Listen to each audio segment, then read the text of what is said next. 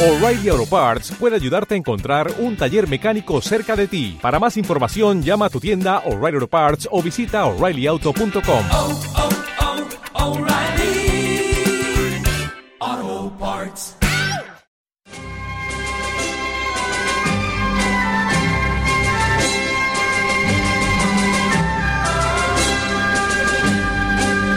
Están escuchando Libertad Constituyente.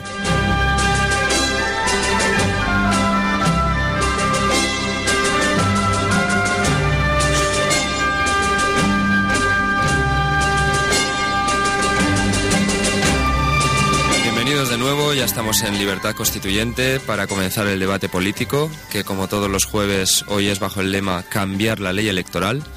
Y para ello contamos aquí en el estudio con doña Consuelo Martínez Cicluna. Buenos días. Hola, ¿qué tal, Carlos? Buenos días. Y tenemos también en línea por teléfono a don Carlos Roldán. Buenos días, don Carlos. Buenos días, Consuelo. Buenos días, Carlos. Bueno. Carlos, buenos días, que no te he dicho nada. No, no importa, Carlos vale por dos. Bueno, pues eh, para dar comienzo al debate yo querría dar la palabra a Carlos Roldán, pues para que nos explicara un poco el- lo que ocurrió el viernes pasado en el Ateneo, con ese foro por la libertad constituyente que él encabeza. Y bueno, adelante, don Carlos.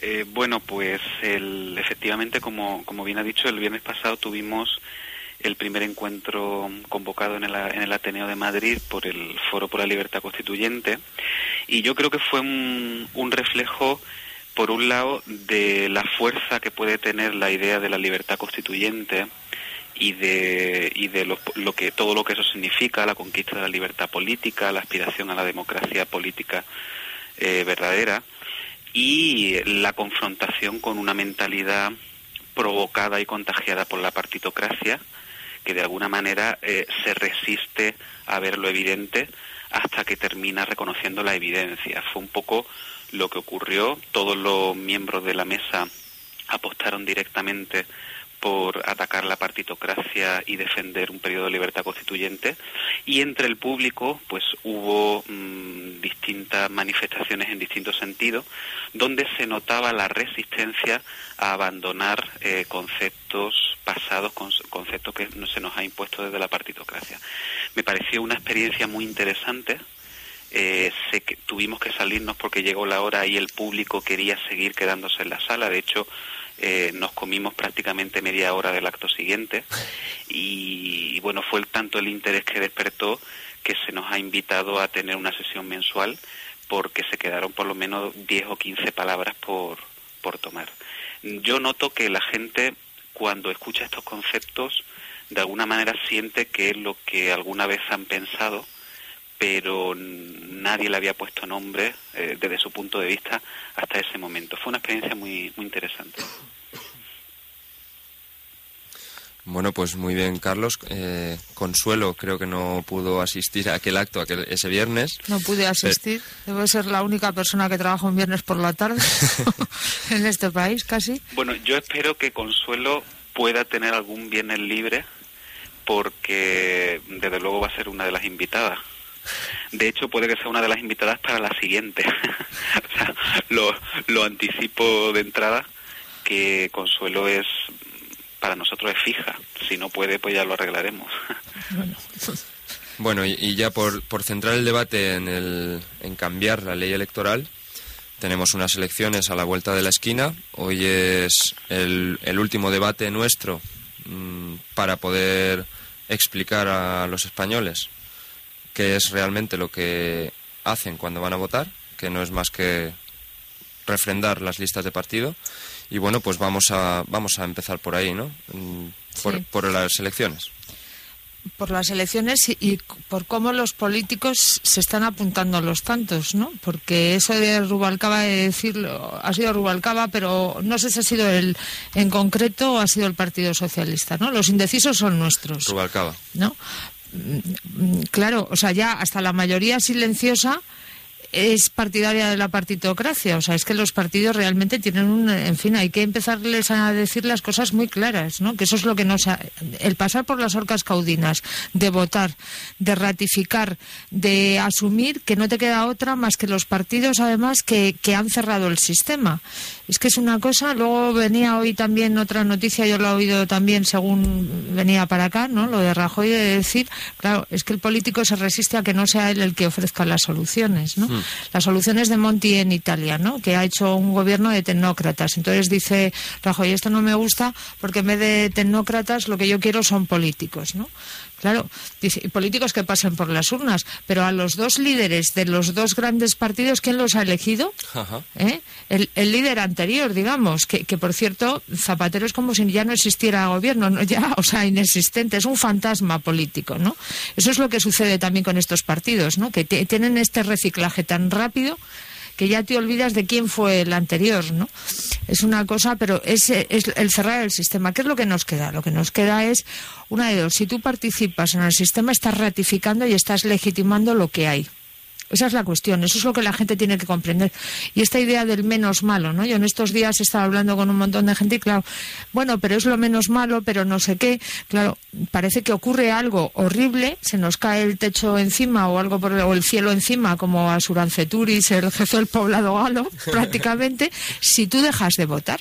Tú tienes que pensar que ese voto, es decir, tiene un carácter trascendental porque tú te haces absolutamente solidario y partícipe de todo lo que ocurre en esos cuatro años. Entonces, si el sistema no te gusta, no deberías de colaborar en el mantenimiento del mismo. Esa es la cuestión. Don Carlos. Carlos. Ese fue mm, precisamente eh, tal cual lo, lo, lo está expresando Consuelo, además que, que no pudo estar en el Ateneo, pero parece que estuvo, porque eh, en concreto lo de, lo de cuando José María Aguilar del MCRC y yo mismo expusimos la necesidad de la abstención, lo primero que el público mm, eh, de alguna manera demandaba es como que por lo menos había que optar por lo menos malo. Y yo creo que en aquel acto, y yo creo que los ciudadanos de- deben entender que lo que está en juego el 20 de noviembre es ratificar o no el régimen partidocrático.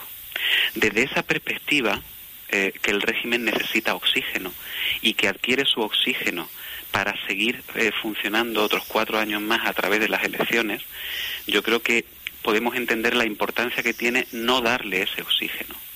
Yo sinceramente creo que es la única manera de contestar al régimen el día de las elecciones. Si no se produce una abstención mayoritaria, nos esperan cuatro años de ataques, de recortes y de legitimación de todo lo que nos va a pasar. Yo realmente creo que es urgente que haya una mayoría de abstención el, el 20 de noviembre porque la partidocracia no sirve.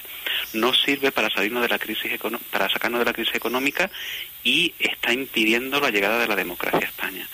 Mm, Es importante que se entienda la abstención como una negativa a participar en un Estado partidocrático. Eso es importante. Eso quedó de, quedó de manifiesto en el, en el Ateneo y la gente salió como la sensación de que encontraba por fin una explicación a lo que estaba ocurriendo y sobre todo que encontraba una, una alternativa en el que poder ubicarse mentalmente.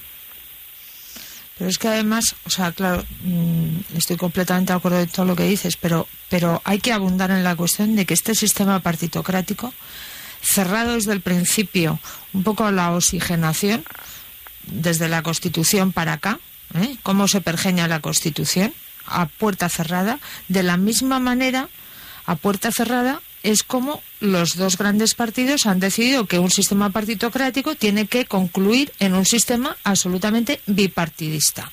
Esa es la cuestión. Es decir, ya no solamente es que tú tengas derecho a pensar eh, de forma de- diferente de lo que el propio sistema establece, que no te da la opción de establecer por otro tipo de vías o por otros cauces una apertura del propio sistema. No, es que además tienes que votar lo que ellos te dicen que tienes que votar. Esa, esa es también la conclusión. Es decir, o votas a, a los dos grandes partidos o tampoco tienes más opciones. Es de- ya vemos estos días a Rosa Díez desgañitándose, pero desgañitándose literalmente, no digo ya Álvaro Pombo, que estaba a griterío profundo, ¿no? Era una cosa un poco que, en fin, pero claro, de decir, claro, vamos a ver si arañamos una cuota de poder, ¿no? Pero es que esos pequeños partidos a los que no se les ha permitido, etcétera, ¿eso por qué es? Pues porque el juego está establecido y porque han decidido vamos a dejarnos de tonterías, que esto lo hacemos tú y yo exclusivamente, como hemos hecho el Tribunal Constitucional, como hemos hecho el Consejo General del Poder Judicial, como hemos hecho todo. Esa es la cuestión. Había unas declaraciones de Esperanza Aguirre diciendo, no, lo he, he pillado cuando ya eh, estaba empezado, ¿no? Pero decía, Montesquieu ha muerto, alguien dijo, ya sabemos que era guerra, Montesquieu ha muerto, ¿no? y que los 202 eh, representantes en el Congreso de los Diputados tienen más poder que todo el Poder Judicial. Digo, aquí lo único que pasa es que los 202 en ese momento no eran los tuyos. Claro. Claro, porque hay que ver cómo se ha pergeñado la constitución de toda, por ejemplo, de la judicatura, no con el Tribunal Supremo, que es absolutamente, como, como sabemos todos, pues una composición de magistrados, escalafón, antigüedad, etcétera. Pero, pero la, la perversión del sistema, la intromisión del legislativo en un poder que tiene que estar absolutamente independiente, imparcial, eso es como en todo lo demás, porque el bipartidismo implica la destrucción de todas las instituciones jurídicas y por lo tanto el sistema, el Estado de Derecho no existe.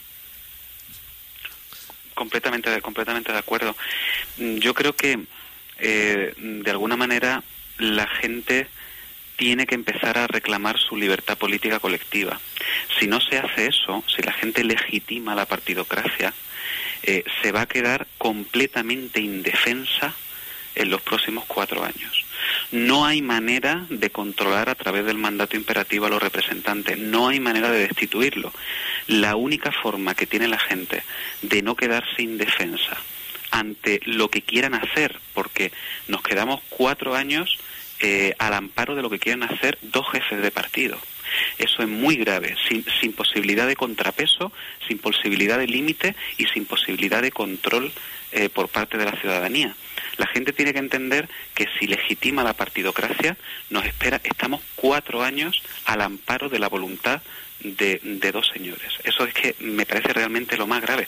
Realmente es acuciante exigir la libertad política colectiva. Bueno, yo voy- simplemente voy a intervenir muy brevemente por el tema de la legitimidad y la abstención, que es que está muy extendida por ahí la opinión de que si uno se abstiene no está haciendo nada, o sea, realmente mm, los partidos estatales son tan cínicos que aunque el nivel de, de- de participación fuera muy pequeño, ese es el argumento comúnmente establecido por ahí, pues ellos seguirían gobernando. Lo que no se da cuenta la gente común es que precisamente es la legitimidad que otorga el- el- la participación en las elecciones, es lo que les permite deslegitimar al resto de movimientos sociales, como por ejemplo el 15M, que cuando salieron a la calle exigiendo reformas o propuestas o lo que sea, enseguida la partidocracia se, se defendió diciendo que solo eran unos pocos miles frente a los 22 millones que habían votado. ¿no? Entonces ahí se, se, se refleja claramente cómo es la participación lo que les permite a ellos seguir gobernando. Porque si de verdad nos abstenemos, ese nivel de participación desciende hasta alcanzar, por ejemplo, mm, más del 50% de abstención, las protestas que puede haber en la calle, la resistencia civil eh, y cívica que podamos establecer para protestar contra estas, esta- estos recortes, estos ajustes, pues sí que van a tener la legitimidad de la calle en contra de una partidocracia deslegitimada. Era simplemente esta aclaración, sobre todo por la gente del 15M. ¿no? Bueno, no voy a entrar en el, en el tema del 15M, ¿no? Porque hay de todo. Es variopinto Sí, sí. y una cosa que es heterogénea. Y, y a mí me gustaría que realmente la gente mm, no tuviera una consigna en la cabeza, sino que supiera lo que, lo que implica esa consigna, ¿no? Lo que supone. ¿eh? Mm, Pero sí en el tema de, de la abstención, que no es quedarse en casa, porque sí. Es una abstención activa, que es completamente distinta. ¿eh? Hay que recordar que, que eso, en fin, viene en las crónicas de la época, etcétera.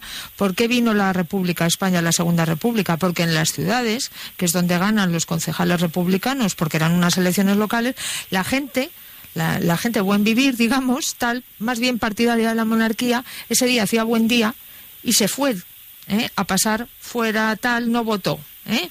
Es decir, eso es una abstención no digamos, no activa. Es una abstención pasiva porque hace tal, porque no sé, lo que sea, otro tipo de razones. Aquí es completamente diferente. Aquí estás poniendo el dedo en la llaga de cuáles son las quiebras de un sistema como actual, como el actual, y lo que estás decidiendo es no votar por, por no participar, por, primeramente porque te han negado cualquier proceso participativo en el sistema y por lo tanto no jugar con lo que ellos han marcado que es completamente distinto. Es decir, una abstención en la que tú estás señalando cuáles son las quiebras del sistema y por lo tanto dices lo que hay que hacer es modificarlo, no es una abstención de decir ese día no voy a votar porque me da pereza, porque hace tal tiempo o por otro tipo de razones. ¿eh? Claro, eh, yo creo que es importante que la gente se dé cuenta que todos los jefes de partido coinciden en una sola cosa, que todos insisten en que vayan a votar. En última instancia les da igual a quién.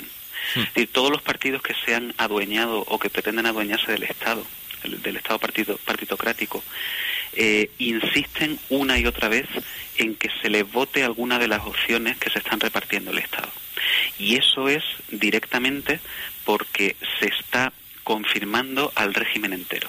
Justamente es precisamente la abstención el único voto, o sea, perdón, el en este caso ausencia de voto, pero la única acción de protesta y la única acción reivindicativa de la democracia y de la libertad política colectiva. Es curioso en ese sentido cómo eh, el, el 15M adopta una forma asamblearia de organización de cara adentro eh, y curiosamente ni siquiera pide la libertad política colectiva ni la democracia política para afuera.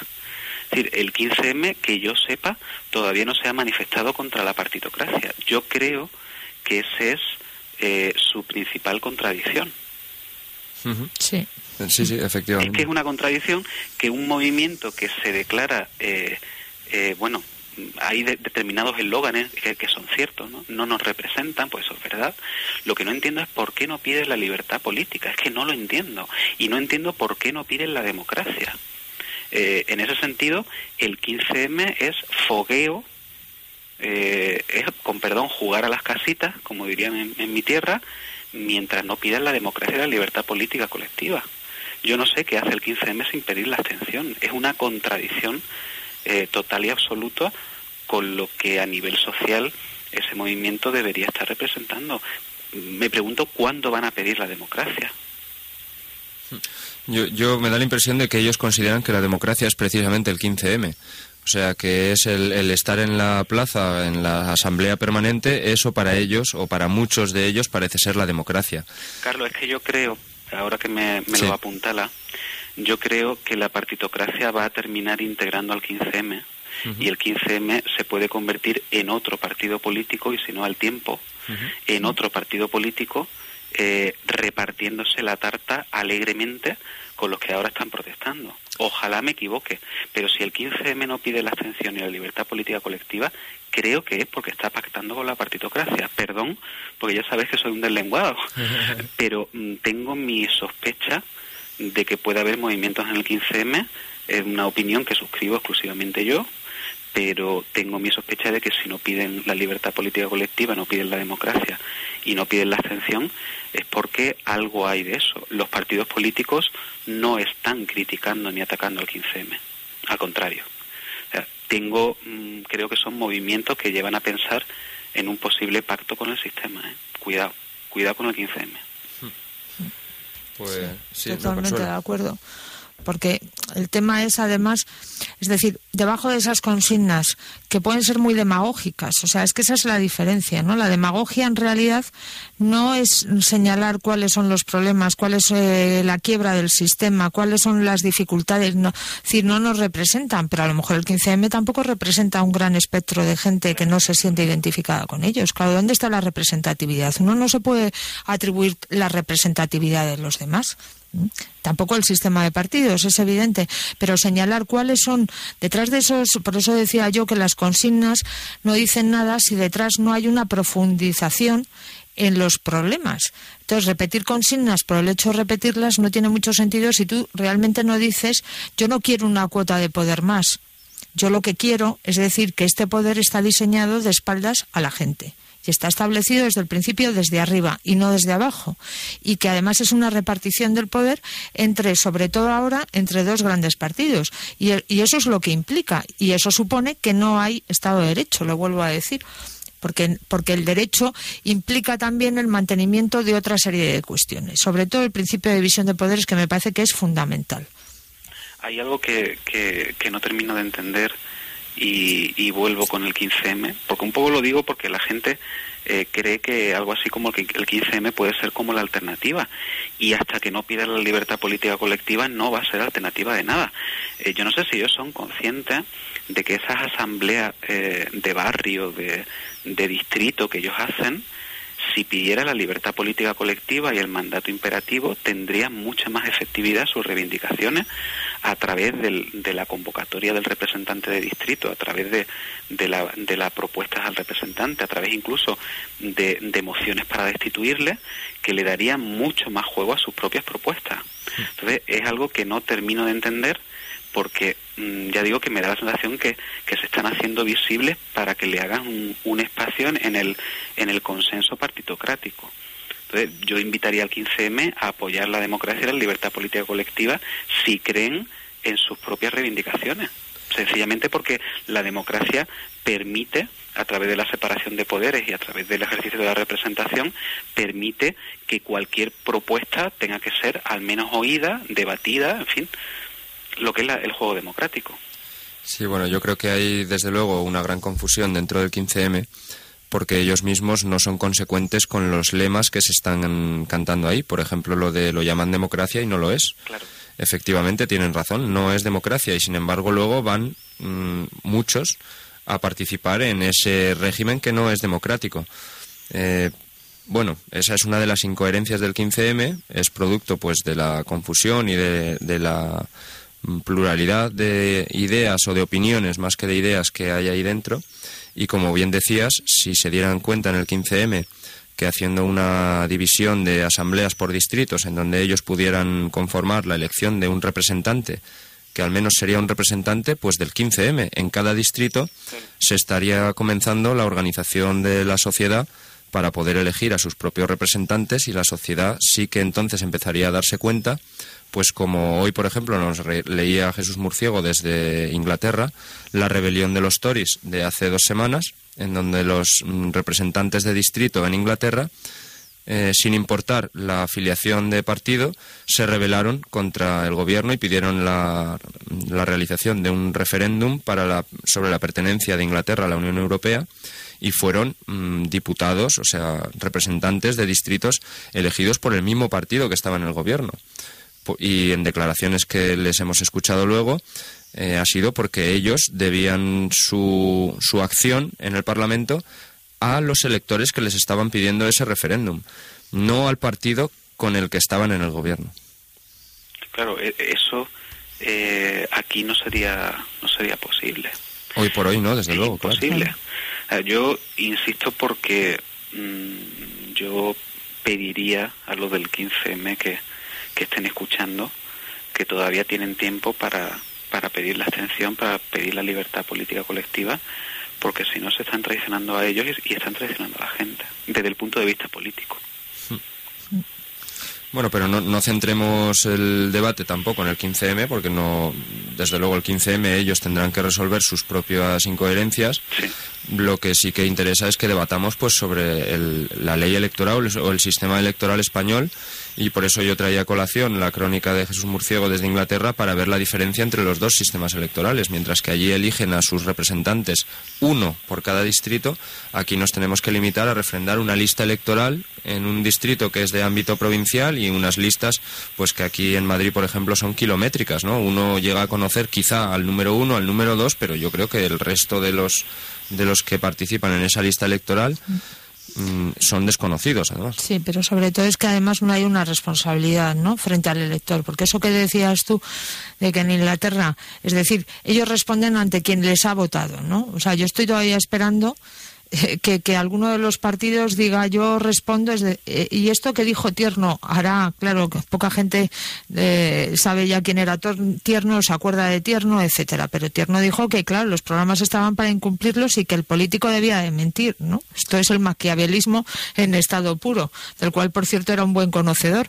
Pero pero qué es lo que implica eso que el político no tiene ningún tipo de responsabilidad. Es decir ese voto te da legitimidad para hacer lo que te dé la gana básicamente. Porque tú no respondes más que ante tu propio partido esa es la cuestión cómo se han pergeñado las listas electorales de los partidos políticos pues a base de amiguismos etcétera esto es lo que hay Mm, alguien experto en asuntos exteriores de un determinado partido Aristegui, por ejemplo, no ha formado parte de esa lista electoral. ¿Por qué? Porque el jefe del partido ha decidido, por las razones que sean, que no merece estar en la lista, ¿no? Entonces ahora hay algún tipo de responsabilidad, es decir, ese es el que tú has tenido en todos los foros públicos explicando los problemas en el ámbito internacional de España, sobre todo los problemas además con Oriente, etcétera, ¿no? Entonces, ahora qué es lo que ha cambiado? Pues pues nada, y se tiene que callar, esa es la cuestión. Es decir, quien es el jefe del partido diseña el partido a su medida. No solamente no hay libertad desde fuera, sino que tampoco hay libertad interna. Esa es la cuestión. Y tú puedes llevar perfectamente en tu lista electoral a quien es alcalde de una determinada ciudad y ahora le tienes que explicar a la gente que cuando votó a unas elecciones municipales con un número uno, ahora ya no va a ser ese número uno. A lo mejor es quien aparece como número dos. ¿Qué pasa? Hay una tradición al electorado, pero no hay ningún tipo de responsabilidad. Sí, don Carlos, eh, una intervención y como sé que nos tienes que dejar antes... Sí, tengo clase. Muy bien. Eh, bien, mm, yo mm, querría eh, que la gente que esté escuchando reflexione. Si es que se, levan- se va el domingo a, a votar, a, que piense si sabe lo que está haciendo, si conoce a los señores más allá del tipo de, del partido de turno al que pertenezca, si conoce los señores que están en esa, en esa, en esa papeleta, si sabe qué compromiso, si es que lo tienen, eh, adquieren con ese voto esos señores y que sencillamente que sepa lo que está haciendo. Porque me parece muy triste, muy triste que millones de españoles vayan a hacer algo sin saber lo que hacen. Unos piensan que son unas presidenciales, otros directamente no conocen a, los señores de la candidatura que están votando, no tienen posibilidad ni de elegirlos ni de decir, es un auténtico despropósito desde el punto de vista político y desde el punto de vista del sentido común. Y lo que es peor, votar el domingo nos deja la intemperie ante una serie de desmanes que se nos vienen encima. Y la gente tiene que abstenerse, tiene que reclamar su libertad política colectiva y para arreglar todo lo que está ocurriendo necesitamos democracia. Bueno, muchas gracias, Carlos. Creo que nos dejas ahora, ¿no? Sí. Porque te vas a clase. Y nada, muchas gracias. Hasta, hasta el jueves que viene, Hasta el como, jueves como que muy viene. tarde. Un abrazo, Consuelo. Un, Un abrazo, Carlos. Un saludo a todos. Un saludo. Y nada, pues continuamos aquí Consuelo y yo debatiendo sobre esto. Eh, bueno, el tema de las listas electorales, en primer lugar, que vemos que impiden la representación porque no sabemos quién es el representante del elector dentro de esa lista, porque es una lista, no es solo un, un representante. Porque tú en realidad lo que estás votando es al partido. Y por lo tanto te da igual lo que haga el partido con los candidatos que forman parte de la lista. Es decir, la ausencia de democracia, cuando la Constitución dice que los partidos tienen que tener una estructura interna democrática, eso es absolutamente mentira. Porque, claro, ¿quién decide quién forma parte de la lista? Al final, el que haya inclinado la cerviz frente al líder del partido político es el que merece figurar en esa... Esto es un premio, ¿no? Por eso no quieren tecnócratas, porque a lo mejor el tecnócrata es el que sabe qué es lo que tiene que hacer, es el que tiene una competencia, esto forma parte de la determinación del Estado de Derecho como lo diseñaron los doctrinarios alemanes allá por el siglo XIX, porque claro, cualquier parecido con la realidad mera coincidencia, porque el otro día vimos exactamente igual que había pasado en un candidato del Partido Republicano en Norteamérica, como aquí un, eh, no sé exactamente cuál era el puesto que tenía, del Partido Socialista, pero hubiera podido pasar perfectamente en el otro caso también, no se acordaba de cuáles eran los problemas que iba a solucionar. Dice educación, desempleo y dice, y el tercero, esperen, que voy a volver hacia atrás. claro, porque es que no tenía ni idea cuál es la competencia. ¿eh? La competencia de ellos estriba exclusivamente en que han inclinado la cabeza frente a quien dice ¿eh? Tú y- te presentas, tú no te presentas. Ahora Carmen Chacón se postula nuevamente, porque claro, como espera que el otro pierda, con lo cual él dice, el recambio el día 21 de noviembre voy a ser yo. ¿eh? Con lo cual basta que uno se nomine a sí mismo, pero tú no respondes finalmente ante nadie. Bueno, tenemos una constitución que se incumple sistemáticamente, que la única manera de que funcione es precisamente incumpliéndose, y uno de los puntos es precisamente el que obliga a los partidos políticos a ser democráticos, cuando ya se conoce por, por la teoría desde 1911 que el señor Michels estableció aquella ley en la que no es que la estableciera, es que la descubrió que todas las organizaciones jerárquicas, como son los partidos políticos, no pueden ser democráticos porque acaba siendo una ejecutiva, una pequeña cúpula, una pequeña oligarquía dentro de, la organización la que dirige y los demás son los que siguen, ¿no? Entonces, eh, bueno, pues estamos llegando a unos niveles en donde esto ya se hace totalmente palpable. Quiere decirse que, además, cuanto más grandes son los partidos, los partidos de masas, en concreto el Partido Popular, el Partido Socialista, que tienen millones de votos, y el Partido Socialista no tantos, pero el Partido Popular se acerca al millón de afiliados, ¿no? Creo que tiene 700.000 o una cosa así. Pues bueno, ¿cómo va a ser democrático un partido de 700.000 personas en el que es una ejecutiva, los que están en, en Génova o en Ferraz, nunca me acuerdo porque me da lo mismo, eh, los que deciden pues cuál va a ser la política, si es que la tienen, quiénes van a ser los cargos ejecutivos dentro del partido, quién va a formar parte de las listas electorales, todo eso se decide en una ejecutiva y no tienen nada que nada que decir los afiliados del partido, ¿no? Ni siquiera. porque no hay unas primarias para elegir a los dos candidatos. Claro. Es decir, los partidos no son democráticos, ¿por qué? Porque el afiliado no dice nada al respecto. Y dado que el afiliado no dice nada, el votante tampoco puede decir nada. O sea, es que el sistema está tan cerrado, tan absolutamente cerrado, que es- se han blindado. ¿eh? Cuando hablan de los contratos blindados de grandes empresas y tal, pues esto es lo mismo. El político se ha blindado, porque conocedor de su incapacidad y de su incompetencia, esto es la ley de Peter, ¿eh? tú puedes llegar al máximo nivel de incompetencia y han llegado. El y esa es la cuestión. Peter, sí, sí, lo claro. recuerdo. Y entonces esa es la cuestión.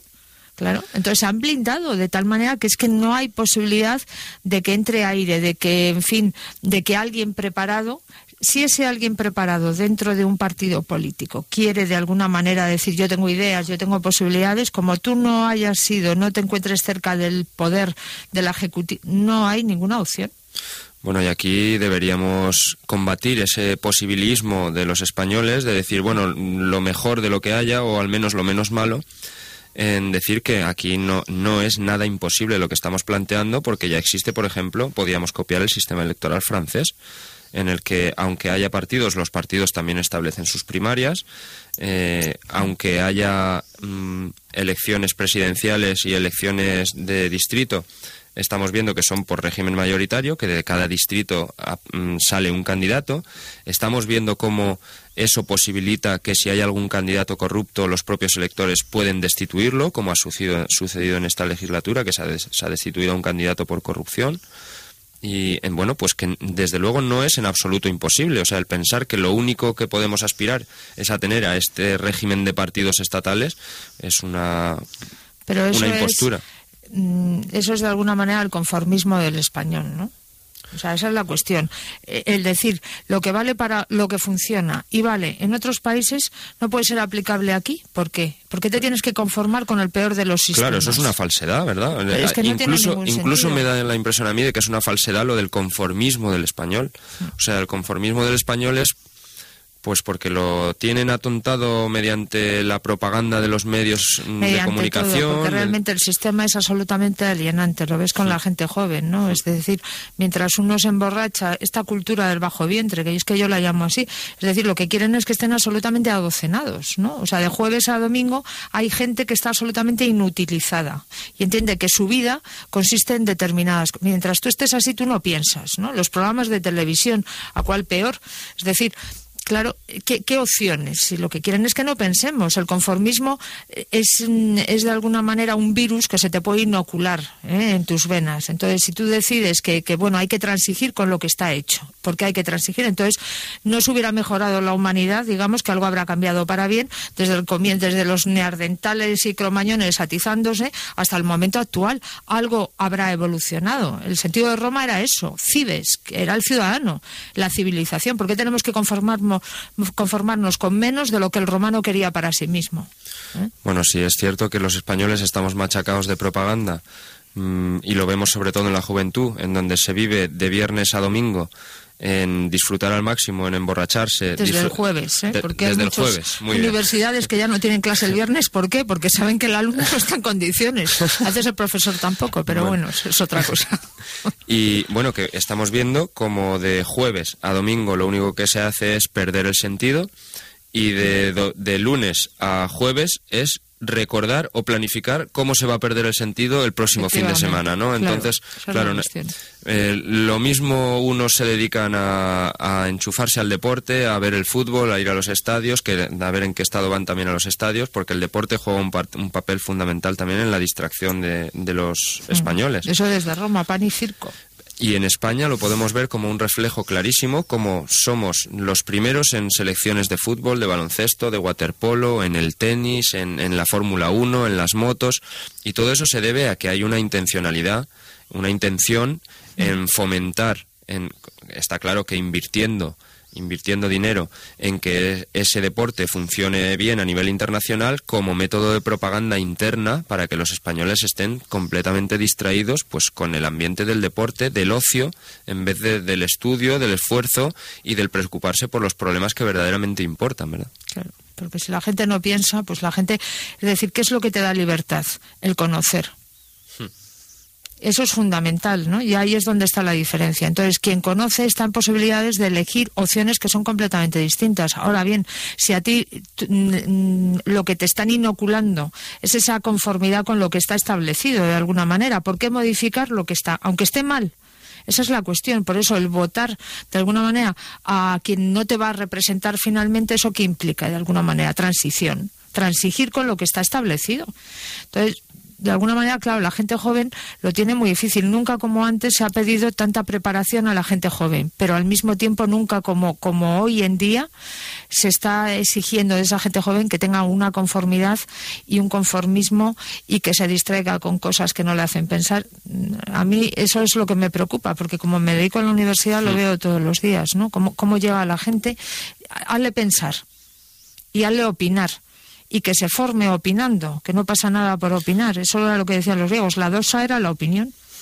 No sé si tú en la universidad das eh, curso, o sea, cursos de primer curso de universidad. De primer curso, de sí. primer curso de universidad. No Sí. sé si habrás detectado, yo por lo menos en alguna charla que sí que he dado en la Universidad de Informática en Valencia, los alumnos llegan mm, siendo todavía unos críos. O sea, realmente, no lo digo a nivel físico, sino A nivel mental. A, nivel mental. Es decir, la madurez intelectual no se tiene.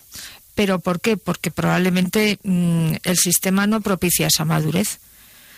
Porque, claro, ¿qué es lo que estás beneficiando? Estás beneficiando al tío que puede pasar de curso con tres asignaturas suspendidas. Eso no tiene sentido. Entonces, el, el, da igual el que se esfuerza que el que no. Es que no puede dar lo mismo. Entonces, un sistema en el que lo que quieren es que el alumno esté físicamente ahí. ¿eh? Pero es que el respirar no debe valorarse. Que vamos a dar un punto por respirar en un aula. Eso no tiene sentido. El que se, yo cada vez creo más en la meritocracia. ¿Eh? el que se lo merezca. Esto es la justicia aristotélica, que los romanos también tenían ese sentido, dar a cada uno lo que le corresponda. Entonces hay gente, eso lo decía Ortega, se puede pasar por la universidad y ser perfectamente inculto. Se puede ser abogado y tener cinco años, en este caso, o ya cuatro con los planes de estos de Bolonia, de, de carrera de, o de grado de, de Derecho. ¿Y eso qué quiere decir? Absolutamente nada. Claro. Bueno, pues nada, una última recomendación a los españoles para que no vayan a votar este domingo. Sobre sí. todo que piensen. Sí. ¿eh? Y que como consecuencia de ese pensamiento vean el sistema en el que están. Porque eso es realmente reflexionar. Ese era el sentido de revolución. El término revolutio en Roma, ¿qué es lo que significaba? No una algarada, ¿eh? en plan 15M, no. Reflexionar, volver a pensar, ¿eh? analizar. y como consecuencia de ese análisis decidir si uno quiere ser solidario y corresponsable de todo lo que vaya a ocurrir. Sobre todo porque quien va a ser responsable, que son los partidos, no van a asumir ningún tipo de responsabilidad. Bueno, pues ahí lo dejamos, Lo Consuelo. dejamos. Muchas Muy gracias por el, por el debate de hoy. A ti, Carlos. Y nada, a los oyentes muchas gracias por estar ahí. Les esperamos en un minutito después de la publicidad, que ya viene Juan Carlos Barba con la economía. Están escuchando Libertad Constituyente.